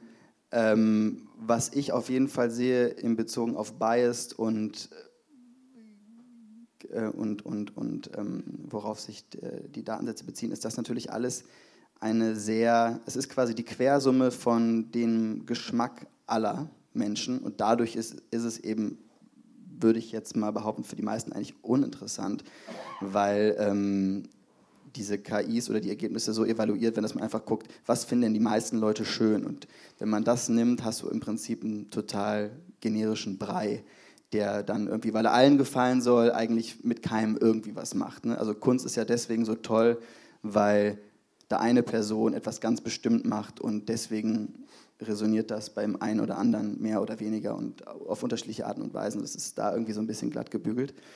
Ähm, was das Entstehen von neuen Dingen angeht, also du hast ja gesagt, KI ist irgendwie, wie sie arbeitet, konservativ, würde ich sagen ja und nein. Ähm, je nachdem, wie du es benutzt. Ähm, also wenn ich sage, machen wir mal ein Porträt von Florian Bayer im Stil von äh, Pablo Picasso, da ist da nichts Neues dran. Ne? Aber indem ich Stile kombiniere oder ich schreibe vielleicht, mach mal eine Fotografie wie Pablo Picasso oder mach mal eine Fotografie im Sinne des Kubismuses und guck, wie sieht Kubismus eigentlich aus, wenn es irgendwie eine realistische ähm, Komponenten beinhaltet, dann kann da, glaube ich, schon auch was Neues entstehen. Ähm, genauso wie, glaube ich, auch jeder andere Kunstschaffende oder Kunstschaffende ja auch irgendwie vorhergegangene Erfahrungen ne, irgendwie im Gehirn neu verarbeitet und daraus ja. wieder neue Dinge entstehen lässt. Also ich glaube, es ist auf jeden Fall beides. Man muss eben die Intention haben, dass was Neues daraus entsteht. Ja. Dann geht es, glaube ich. Ja. Ja. Okay, ja, interessant. Ja, ich meine, du hast ja auch schon erzählt, wie du auch dann bei einem Porträt dann dagegen arbeiten musst ne? und das Porträt quasi ähm, künstlich äh, schlecht schreiben musst. Ne? Mhm. Dann klang immer wieder so durch, ne, ähm, so ein Thema, was, was mich interessiert, ist, inwiefern ähm, wir hier ähm, die KI als ein Tool oder als einen Mitarbeiter sehen. Also äh, das, das wäre so eine Frage an dich. Hm, was denn so hilft? Also hilft es, das Ganze mehr als ein Werkzeug in der Werkzeugpalette zu sehen? Ähm, diese, also es gibt ja immer wieder auch so eine Vermenschlichung ne, so von der KI oder eine Dämonisierung auch, es ist irgendwie so eine böse Macht und das ist vielleicht so ein Framing ne, auf so einer Sprachebene, aber die macht ja auch was mit einem selber. Und ähm, viele sprechen dann auch so über ihre generierten Bilder, so als hätten sie die halt irgendwo abgeholt und das hätten sie halt so ausgehändigt bekommen. Und ne, das hat so irgendwie, ja, das hat die KI dann so gemacht, äh, ist ne, so, so, ein Satz. Und ähm, da denke ich über diese, diese, diesen Gedanken, dass es ein Tool ist, dass es ein Werkzeug ist, dass man da vielleicht mehr in so eine eigene in die eigenen Bearbeitungsmöglichkeiten reinkommen. Ne? So wie man bei Photoshop jetzt auch nicht sagt, irgendwie, das ein, der Filter, ja, das ist halt dann so rausgekommen oder so, sondern da ist man wieder viel mehr selber die Person, die was kreiert mit Hilfe von, von Tools. Ne? Also das ist so meine Perspektive als, als Illustrator, ne? so als, als Bildermacher. Ähm, aber ich finde es auch interessant, dass Jessica äh, Hiesche zum Beispiel ähm, das ganz anders beschrieben hat. Also sie sagt, dass äh, KI-Künstler eben eher Artdirektoren sind, die mit einem oft unvorhersehbaren Mitarbeiter äh, zusammenarbeiten, der sich irgendwie noch entwickelt. Ähm, und sie findet es wichtig, diese Perspektive von der Art Direction her, ne? also als, als Artdirektorin. Das ist ja ne, vielleicht auch deine Perspektive eher so als, als Artdirektor. Mm, und sie sagt, so Art Direction ist immer auch Art Making. Es erfordert nur die Zusammenarbeit mit Menschen mit unterschiedlichen Fähigkeiten oder Geschmäckern, um etwas zu schaffen, das über das hinausgeht, was ein Einzelner schaffen könnte. Also alle Art Directors sollten den Mitarbeitern, mit denen sie zusammenarbeiten, äh, Anerkennung zollen. Also so sagt sie dann, zollt auch diesem Medium Anerkennung. Ähm, das ist so ein bisschen ein anderer Ansatz. Ne? Ich, wie, wie, wie stehst du da dazwischen? Was würde denn da helfen? Also die KI ist definitiv ein sehr enger Freund von mir. Mhm. Ich bin auf jeden Fall sehr eng damit verbunden. Nee, ähm, Nein? Ich würde auf jeden Fall sagen, das ist sehr eine krasse Romantisierung, die da so stattfindet, wenn man sagt, ja, die KI hat mir das gemacht und habe ich irgendwie so eine vermeintliche Beziehung mit und ähm, die liefert mir Dinge. Ich glaube, das ist das größte Miss Missverständnis mit künstlicher Intelligenz, einfach aufgrund des Begriffs Intelligenz, also künstliche Intelligenz, so wie wir, wie wir sie gerade benutzen, auch in Form von ChatGPT, sind eigentlich Algorithmen, die nach Wahrscheinlichkeiten funktionieren. Das heißt, sehr gut, sehr treffsicher für bestimmte Cues, also Fragen, ähm, die wahrscheinlichsten Kombinationen an Buchstaben, Wörtern, Sätzen, Pixeln, Bildern und so weiter erzeugen. Die haben aber kein Bewusstsein. Das suggeriert das immer so ein bisschen Intelligenz, als, als würde da irgendwie noch was Eigenes passieren im Kopf. Das ist definitiv nicht der Fall. Das meint AGI, das nennt man, äh, das ist äh, Artificial General Intelligence. Da spricht man von einer Intelligenz, die wirklich mitdenkt und ein Bewusstsein hat, ansatzweise. Da sind wir aber technologisch gesehen ziemlich weit von entfernt noch. Also eigentlich wäre es gut. In zwei Jahren lade ich dich dazu wieder ein. Ja, nee, ich glaube, ich bin mir gar nicht sicher, ob das jemals passieren wird. Wenn das passiert, das ist natürlich die Gefahr. Davor haben die Leute eigentlich Angst. Ne? Wenn das, das ist, könnte so der Kippmoment sein, weswegen auch WissenschaftlerInnen davor warnen. Ähm, aber es ist einfach ein gutes, aber vielleicht auch ein bisschen misslungenes Branding von der Sache. Künstliche Intelligenz hört sich einfach geil an, auch nach Science Fiction und macht eigentlich mehr daraus, als es ist. Also versteht mich nicht falsch, das ist definitiv sehr, sehr viel und es wird auch hundertprozentig alles verändern, aber es ist eben dann doch keine Intelligenz in dem Sinne. Und ich bin eigentlich dafür, das mehr wie ein Tool als wie ein Partner, Collaborator zu sehen, weil es auch irgendwie den tatsächlichen Collaborator, Artist entwertet, so mhm. und weil es auch am Ende des Tages sich für mich zumindest nicht so anfühlt. Ich glaube, wenn man auf so einer ganz oberflächlichen Ebene damit arbeitet und sagt, ähm, mach mir mal Kunstwerk bla im Stil von so, dann denkt man sich wahrscheinlich, wow, das ist ja toll und das äh, überrascht mich und ähm, befriedigt mich auch sehr schnell und ich habe das Gefühl, da ist was ganz Eigenes drin von der KI. Man merkt aber, wenn man sehr viel damit arbeitet oder gearbeitet hat, so wie ich, dass sich eigentlich immer wieder diese Muster wiederholen, wenn man die nicht schafft zu durchbrechen. Und das ist eigentlich die Challenge. Und es fühlt sich eigentlich wirklich eher wie mit einem, wie Programmieren an, wie Photoshop an, wie eine Mischung aus allem, wenn man eben dann weiterkommen will als das, was dir das Ding quasi zuallererst von sich selbst, sage ich das auch, aber irgendwie anbietet. Ähm, und ich bin eigentlich dafür, das, das weniger zu, so zu nennen. Und zu dem letzten Punkt mit ähm, alle AI-KünstlerInnen sind eigentlich Art Director, die ne, mit solchen Collaborators arbeiten. Weiß ich auch nicht, weil ich auch sagen würde, dass auch als Künstlerin heutzutage du nicht zwangsläufig ja den Pinsel immer selbst in der Hand hältst und die Sachen malst. Ne? Also Leute, die bildhauerisch tätig sind, keine Ahnung, Alicia Quade, die vielleicht eine von, einige von euch kennen, da arbeiten bestimmt fünf, sechs, zehn Leute, die ihr helfen, die Sachen zu realisieren und die wahrscheinlich auch komplett zu umsetzen. Das sind trotzdem ihre Arbeiten, das ist trotzdem ihre Idee. Ähm, und das haben auch schon MalerInnen ne, vor 200 Jahren so gemacht. Die haben nicht alle die Bilder selber gemalt ähm, sondern die hatten auch Leute, die das für sie gemacht haben. Und von daher würde ich sagen, kann man das vielleicht so ein bisschen aufweichen oder vielleicht auch da wieder entromantisieren. Es ist natürlich toll und es hat auch eine besondere Wirkung, wenn man sich etwas anguckt und weiß, ein einzelner Mensch hat das gemacht, das hat eine besondere Qualität, definitiv, aber ich glaube nicht, dass das zwangsläufig äh, erfüllt sein muss, um den Kunstbegriff zu erfüllen. Oder das ist, glaube ich, jetzt mhm. keine Beobachtung, die jetzt irgendwie gerade mit KI ja, äh, ja. aktuell ist. Naja, die, genau, die Verbindung ist interessant. Ähm, ich habe noch eine Frage, die sich vielleicht mit Spells auch schon mh, mm, beantwortet hat, aber äh, vielleicht kannst du da trotzdem noch was dazu sagen, ähm, weil ich habe ja vorhin so sehr so viel über das Unikat gesprochen ne? und wie man das Artefakt in den Mittelpunkt drückt und äh, den Künstler oder die Künstlerin zum Thema macht. Ähm, aber gleichzeitig wird es ja vielleicht auch eine Gegenbewegung geben, ne? also die unsere althergebrachte Idee vom vom Unikat und des Genies ähm, komplett neu denkt und, und da irgendwie in Frage stellt. Ne? Also ähm, vielleicht halt so, so formuliert, das Artefakt wird im Entstehen eigentlich schon zu einer Ressource. Und die kann abstrahiert werden und neu kombiniert werden. Die ist wie so ein Rohmaterial, ne? auf, auf das man dann zurückgreifen kann. So wie so ein unbedeutender Punkt in, inmitten von unendlichen Varianten. Du hast ja gesagt, wie viele Iterationen du äh, auch machst. Ne? Ähm, und das entzieht sich so der eigenen Kontrolle. Und das wäre jetzt so meine Überlegung, inwiefern vielleicht das Individuum als Genie äh, verliert, also seinen Status verliert und eher so ein Teil von, von so einer Symbiose mit anderen Zellen und Organismen wird. Hm. Und hm, ja, also ne, vielleicht kann man das auch noch mit der sozialen Praxis verbinden, ne, so dass man, ähm, also dass man diese visuellen Formen und materiellen Ergebnisse als Produkt von unserem Tun eigentlich in Frage stellt. Ne? Also hatte ich auch vorhin gesagt, dass wir vielleicht auch bei Illustration so darüber denken müssen. Ähm, also ne, weil man einfach da expansiver vielleicht in den Praktiken ist.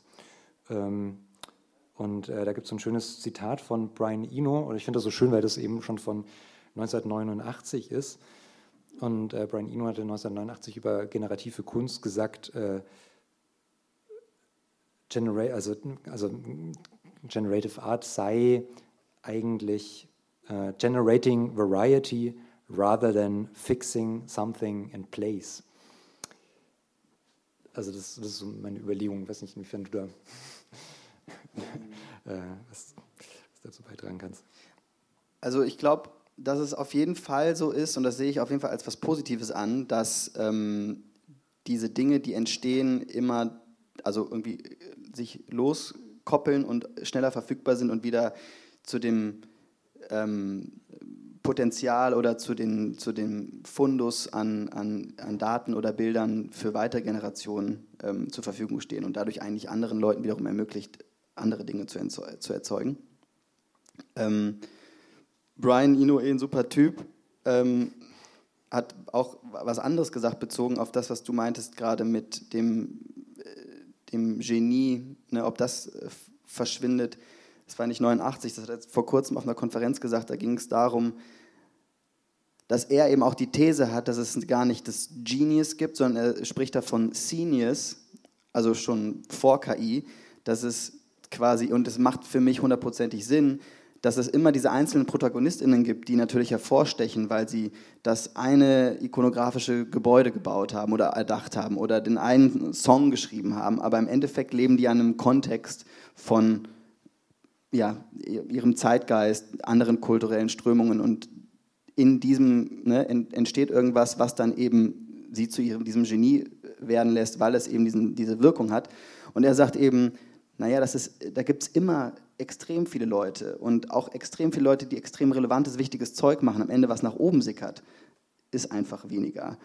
Und ich glaube, dieses Verhältnis von extrem viele Leute können etwas machen, was relevant und interessant ist und gleichzeitig sickert aber immer weniger davon nach oben, weil es eben so viel gibt. Ich glaube, das wird stärker werden. Also wir können wahrscheinlich in zehn Jahren alle alles machen, bin ich von überzeugt. Du kannst dir ein neues Nirvana-Album generieren, ähm, weil du die Alben so gerne magst mit KI und hast irgendwie 20 neue Songs und kannst sie veröffentlichen auf deinem Soundtrack und sagst, ich habe die generiert mit ein paar Prompts und das ist jetzt meine Musik. Du kannst sie wahrscheinlich auch deine eigenen Filme selber entwickeln. Du kannst vielleicht auch deine Filme, deine Lieblingsfilme neu gucken mit anderen Besetzungen, weil das alles für dich generiert werden kann. Nur was am Ende äh, sich als das Kunstwerk oder das besondere Artefakt oder whatever manifestiert, das ist eben stark begrenzt und von eben Faktoren abhängig wie Kontext, glaube ich. Wo wird das gezeigt? Wie manifestiert sich das? Ist das nur ein Instagram-Post oder ist das vielleicht eine Posterserie oder ist das vielleicht ein Kunstwerk in einem künstlerischen Kontext? Ähm, Wiederholung, wie häufig passiert das? Ne? Taucht das einmal auf oder taucht das immer wieder auf? Oder vielleicht auch einfach Marketing, traurigerweise. Wie sehr wird das gepusht? Das sieht man bei Musik. Ne? Es gibt äh, auch durch den Computer und das Internet, jeder kann Musik machen, relativ einfach, brauchst kein Studio dafür. Trotzdem schaffen es eigentlich nur oder immer oder profitieren mit dem jetzigen System eigentlich nur die Leute, die die großen Labels im Hintergrund haben. Ich glaube, das wird sich eher noch verstärken. So die Dinge, die du bewusst platzieren willst, bewusst stilisieren willst als Kunst, als Icons oder whatever, ähm, die wird es geben, aber da selber mitzumischen, ist eben schwierig in diesem ganzen Boost an Content. Das ist alles hm. voll.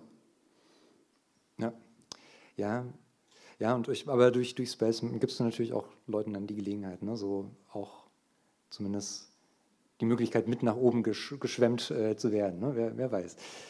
Ja, ähm, Max, vielen Dank. Das ist äh, sehr interessant, äh, deine Meinung dazu zu hören, so zu den Themen, die mich da auch so immer umtreiben. Ja.